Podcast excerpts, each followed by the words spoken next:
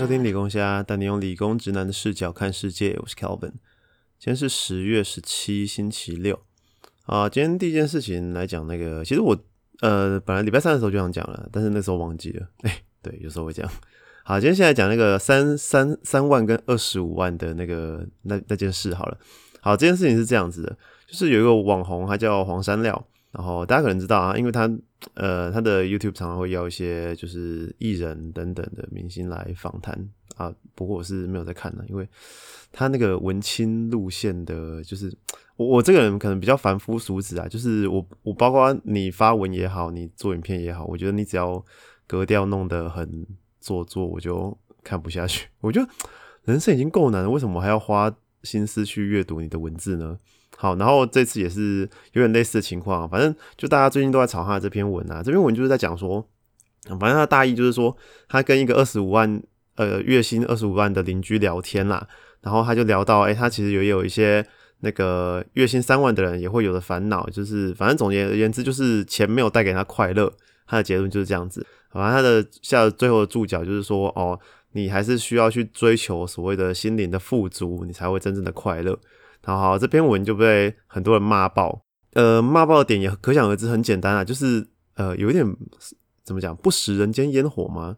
好，首先就是，其实他提这个二十五万跟三万的这个这个差距，他在谈的事情，其实我们也不是不能理解，他就是想要劝大家去追求心灵上的富足吧。但是他这个话是讲给月薪二十五万的人听的。但在月薪三万的人也耳里听来，就会觉得你只是站着说话不腰疼。大家大家知道什么意思吗？就是你你说月薪三万的人会不想要心灵上的富足吗？怎么可能？大家都想要心灵上真正的快乐啊！可是月薪三万的人要烦恼的是什么？还要烦恼是生存的压力。对，这让他没有办法分身乏术去追求心灵上的富足。可是你当你月薪二十五万的时候，你在台北可以过得非常挥霍。但这个时候你求不到心灵上的富足，那是你的问题。所以他这种心灵鸡汤的文就让人家看得很讨厌，因为每个人都有每个人的困难，但是并不是每个人的困难都是出现在心态上面，好吗？对啊，月薪三万的人是自己选择月薪三万的吗？很有可能他出身背景，我我讲坦白一点啊，这阶级复制在这个社会还是一个非常严重的状况，很有可能他的出身就决定了他没有办法，终究终其一生没有办法达到月薪二十五万的境界。那你现在把三万跟二十五万的人一起拿来比较，然后再去检讨说，哦，你们就是你们会不快乐，就是因为没有追求心灵上的富足啦。这你这跟吴宗宪在讲忧郁症就是不知足有什么两样？就你你就站在一个道德制高点去审视这件事情嘛？那本身三万跟二十五万这就是假议题啊，因为绝大多数的人都没有办法选择还要三万还是二十五万呢？有办法选择的话，没有人会选三万。谢谢。所以其实讲真的，我一向都觉得什么呃心灵鸡汤啊，甚至什么近思语，我这样会不会被慈济的出征？反正我觉得讲那种话的人都是我，我觉得有一点像在吸毒啦，就是你想要借由那种话来麻痹自己，去忽略掉现实中的一些问题还有困难，但事实上那些东西就是真实存在的。这种心灵鸡汤的东西哦，吸多了，你可能会哦吸完觉得哦很爽很正能量，而且我后来。遇到生活中现实还是一样那么烂，然后你就会再次被打趴，然后你就要再找下一碗心灵鸡汤来吸。这这是对啊，这跟吸毒有什么两样？这就是一种掩耳盗铃、自我催眠的一种行为啊！对啊，你现实中的那些差距、那些不公不义、那些乐色事，并不会因为你吸了这碗心灵鸡汤就得到解决。就像这篇文章讲的，月薪三万的人，并不会因为看完这篇之后，就真的突然灵光乍现，找到什么哦，追寻人生快乐一一劳永逸的方法，怎么可能嘛？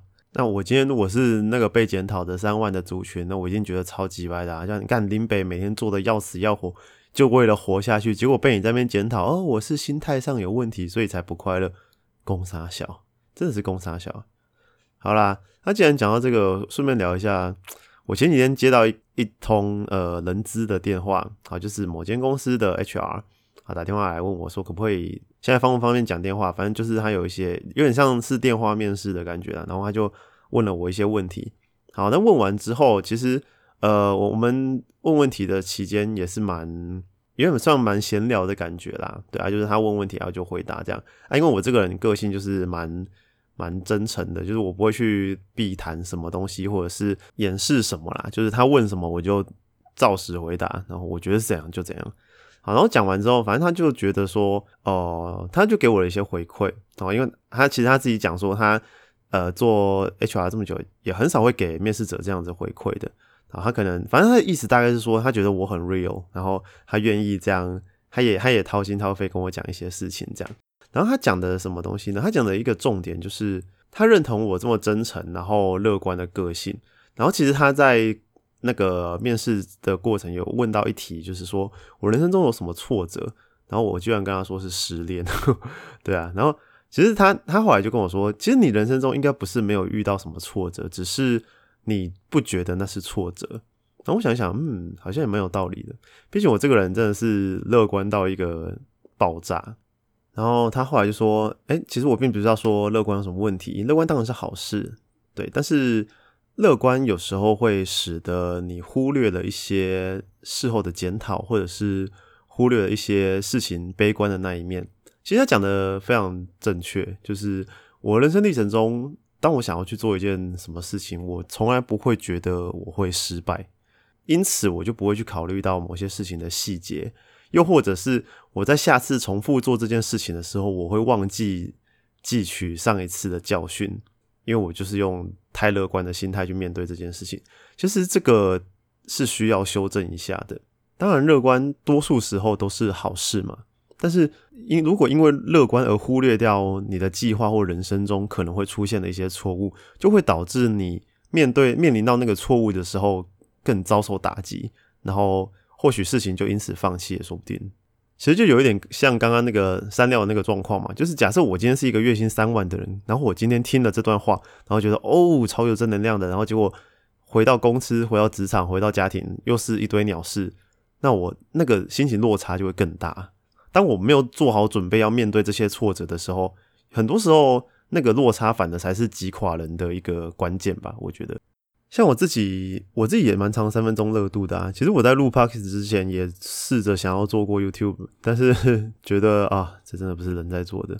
对啊，反正其实乐观带给我做事的动力，还有一个一种干劲。好，我对未来永远是有美好想象的。包括我在做 YouTube 之前，我在录 podcast 之前，我都觉得哎，这东西应该会成功吧。但做了之后才会碰到很多困难嘛，但都这都是我乐观的心态没有去考虑到的事情，那就会变成往往我有没有办法撑下来的关键，就是在于我自己的意志力还有抗压性而已。对啊，像我现在已经开始觉得啊，录音每个礼拜录音好烦哦。不过我在做 podcast 的时候，其实已经比我之前在做 YouTube 的时候多考虑蛮多事情的了。那我觉得这个东西是我真的有办法在未来长久做下去的，所以我才会继续坚持吧。我想是这样子。对啊，我我有在修正这个过度乐观的一个心态啦，就是同时乐观的同时，其实也要考虑到呃事件中有可能发生的种种状况。你要去做，你要有最乐观的想象，但是你要去做最悲观的准备。我觉得应该这样讲。诶，这样是不是也有一点心灵鸡汤？好，没有，我讲的是实话。就你的人生总是会遇到一些鸟事，你的计划总是会出错，这些都是乐观或者说心灵鸡汤没有办法解决的。你永远要有悲观的准备去面对现实。好了，这段有点题外话啦，反正总之就是我还蛮意外，就是一个 HR 可以跟我聊这么久，然后还真的哎，就是给我一些 feedback 的。对啊，就是一般很少听到人资会这样子给受试者回馈的吧？对啊，他们这不就做完工作就问完问题就散人了嘛？对啊，嗯，讲到最后好像有点促膝长谈的感觉，吼，就意外的有点感人。好啦，大概是这样。那我们来讲下一个话题。好，下一件事情是台北市议员徐巧芯，然后他就呃前阵子在 PTT 上面有一篇文，就是七年级生到底欠大家什么？然后反正他就是在抱怨说，七年级生面对一个有点像世代交替的感觉吧，就是到七年级生那一代刚好变成诶大家都不太生小孩，然后那个出生率骤减，然后他们的呃房贷压力等等的都开始上来。他说：“哎，到底到底是怎样？他们根本不是草莓族，他们应该是抗压性最高的一族吧？哈。然后徐小新就拿这篇文章做个文章，他就说：国民党倒了，台湾真的就会好吗？总之，他就是在质疑说，民进党在过去承诺给七年级生的那些东西都没有做到等等的。好，好，那这件事情其实我想来讲的是，好像没有跟大家讨论过，就是我好像没有在节目上讨论过国民党到底是我我认为到底是怎样啦。好，我今天就来大概讲一下好了。首先就是国民党，好不行，现在讲到这个政党就想笑。国民党明显就是一个不会做在野党的政党。怎么说呢？其实民进党来讲的话，你看它的背景，它是搞社运开始的嘛，对不对？所以民进党很熟悉怎么在体制外做一个我们讲抗争也好、带风向也好等等的，就是学运啊什么这这些什么东西都是民进党明显很会用。但是以国民党来讲，他们现在就是一个一一在野就变成一个小丑的角色。好，虽然执政的时候可能也没多好，但是在野的时候尤其明显。就是他们现在就是每天自爆嘛。你看上次那个包围立法院，然后什么什么呃不不开冷气什么东西的，就是你你就觉得这些人真的是，就我觉得我觉得是这样子啊。国民党是一个权贵集合体，呃，他有一点像在搞贵族政治的感觉啦。吼，所以其实韩国瑜来讲的话，当时他会在国民党出现，应该也说是一个有他的偶然与必然吧。因为他真的在国民党来讲是相对是一个很庶民的感觉，可是，在一般民进党支持者眼里，就是哎，这人不就是就一般人吗？那但是国民党的那些支持者，因为被这些呃所谓的贵族政治的人呃管久了，所以他会觉得韩国瑜是一个很新鲜的存在。那这种贵族政治的问题，就是国民党的人通常都不知道怎么去搞这种社会运动，或者是怎么去怎么什么东西才是人民真的想要的。那国民党不倒，台湾不会好。这个点呢，是应该怎么说呢？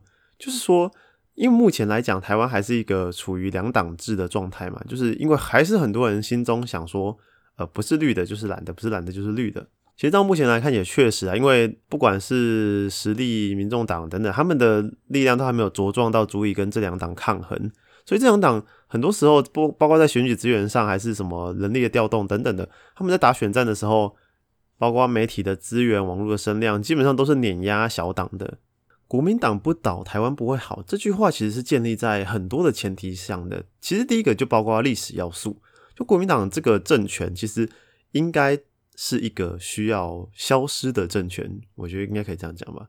对啊，就是如果对历史有点了解，就知道国民政府当初败退逃来台湾之后，为什么？凭什么他们可以直接接管台湾？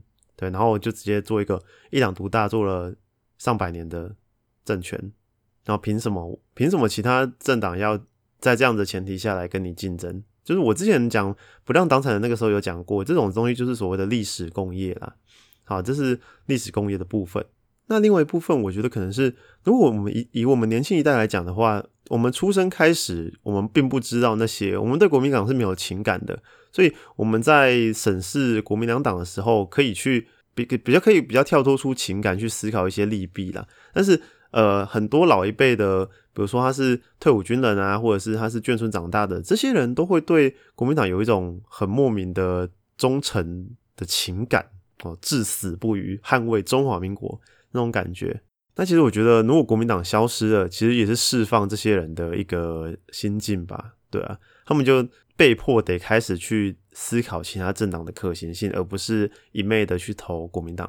那再来最后一点，就是国民党本身真的问题很大啊！就你看，他就做一个反对党都做成这样哩哩啦啦，但是你依然坐拥这么多选票。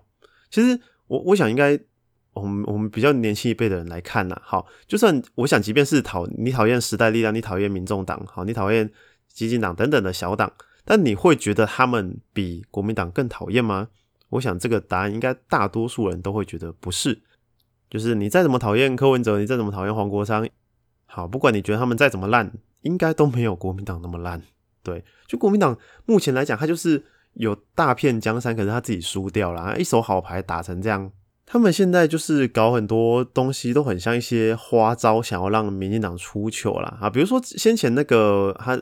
立法院不是通过一个什么哦支持台美恢复建交什么的啊？其实它就只是一个喊口号的案子而已。好，然后结果他们只是想要让民进党出糗，好，因为他们觉得民进党不敢赞成那个那个提案，然后啊，这就是一个喊口号的提案而已啊。好，结果最后大家全票通过，然后哦好哦耶，就蓝绿大和解是吗？啊啊，就只是喊喊口号而已啊。而且重点是，好，你这件事情真的搞到了民进党。啊，又怎样？这这对于我们的社会有任何帮助吗？啊，并没有。所以我觉得国民党现在在做的事情，很多时候并不是好好的监督政府，而只是他们只是想弄民进党而已。我就觉得很可怜了。所以我觉得国民党倒掉有另一个很大的好处，就是人民可以从民进党这个选项中解放出来。因为现在的状况就是这样，大多数的选举还是只有蓝绿两边在分那个饼吃，那你一样不是投国民党就是投民进党。但国民党那么烂的情况下，然后小党又起不来，你就只能投民进党啊！再加上民进党现在在网络上、在媒体上已经掌握了所谓的生杀大权。你看现在不管是电视媒体也好，网络上也好，好，我们先不要管那个到底是花钱买来的还是义勇军好了。就目，但是目前的事实就是，民进党在这些地方的声量远远大于其他党。然后国民党的反击手段呢，就是呃，数位诸葛亮，妈的数数位貂蝉都比你厉害。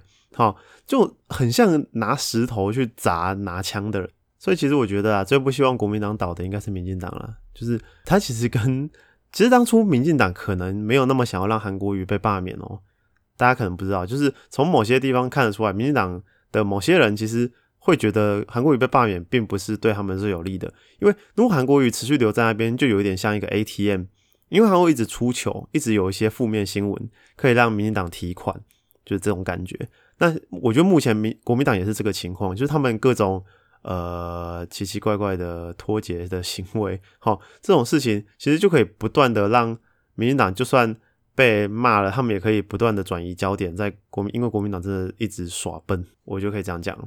所以我是觉得国民党倒了，人民才能真的正从蓝绿这两个选项中解放出来了。我至少我是这样想的。但是目前的国民党看来啊，应该是会自己。慢慢的衰败下去，但是它需要时间，它真的需要时间，它不是说倒就能倒的。但是它今天倒掉，比较不像是民进党或是谁谁谁的功劳，它比较像是被自己笨死的。哦，对我只能这样讲。好啦，那今天这个话题就到这边，我们休息一下，马上回来。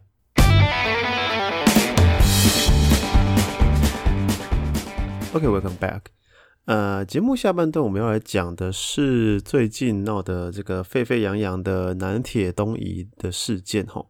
好，身为台南人的我呢，其实这件事情在我有印象，他们开始在吵的时候，其实到现在应该至少十年以上了。那这件事情的始末，我觉得大家可以去网络上自己搜寻一下，看一些你要看懒人包也好，你要看真实的报道也好，啊，这边蛮推荐报道者的一些文章的，可以去看一下。那我今天这边就不做太多说明了，我就先讲我的看法跟立场好了。其实这件事情我是这样想的，很多人会拿这件事情跟过去的苗栗大埔案还有文林院的案子去比较，然后说，哎，现在民进党政府是不是哎换了位置换了脑袋啊？以前什么明日拆政，呃，今日拆大埔，明日拆政府啊，现在怎么变位置不一样，就逻辑就不一样了？其实我觉得这些事情本质上是有差别的。首先是我们讲大埔案的部分好了。大部分的部分，我觉得它的整个行政流程确实是非常的仓促，然后讲简直就是一个合法程序都还没跑完，然后就直接裁掉了。那文林院就更不用讲了，那是私人艰难的事情。那那这一次的南铁东一案，我必须说，台南人受忍受那个平交道很久了。我先跟大家讲一下，那个平交道位在青年路跟北门路的交叉口那边，然后那个平交道就距离十字路口大概只有。一到两台车的距离吧，所以那边蛮常造成火车过去就会回堵，然后甚至你会在那个路口等红灯等十分钟，这种事情是有发生过的。况且铁路平交道本来就是一个非常危险的东西，所以这件事情其实最初从发想，我记得好像是从民国八十二年的时候就开始在吵说这个铁轨要移走，那一直到现在这十几年间，我看到的是政府该给的、该补助的、该。安抚的该搬迁的没有少，真的没有少，三百多户为什么只会剩下这几户？大家有没有想过这个问题？其实我觉得，不管是任何媒体所报道出来的内容，几乎都是偏向说，觉得这些剩下的几户是所谓的受害者这个角度去出发的报道。但其实，在黄伟哲之前，担心的市长当市长的时候，就已经挨家挨户去拜访过他们了。这些人说不搬就是不搬，那你信不信嘛？今天政府。一户给他十亿，他就搬了。但是对其他人来讲公平吗？其他三百多户是白痴吗？剩下的几十万台南市民是白痴吗？我们等那个铁轨地下化等多久了？那现在有人会说啊，假设你家被拆，你会开心吗？OK 啊，拆啊，没关系啊，我又不是没拿到补偿。一个都市要进步、要改革，交通建设要起来，一定会有牺牲嘛？对啊，这就跟任何的转型正义一样。我们讲不当党产也好了，国民党也牺牲了啊。他本来手拿那么多钱，结果全部被冻结，那要怪谁啊？这种事情要是发生在我们家，我就把它当天灾就好了。哎，地震来你家爆掉，还没有人赔你。哎，现在政府现在政府给你钱，还把你安置在安置宅里面。哎，那安置宅盖的很不不错呢。那些自救会的人一直说他们家有老人家，你觉得老人家需要的是那种四十几年的老民宅，然后根本对行动不便的老人来说非常不方便，还是有电梯的大楼？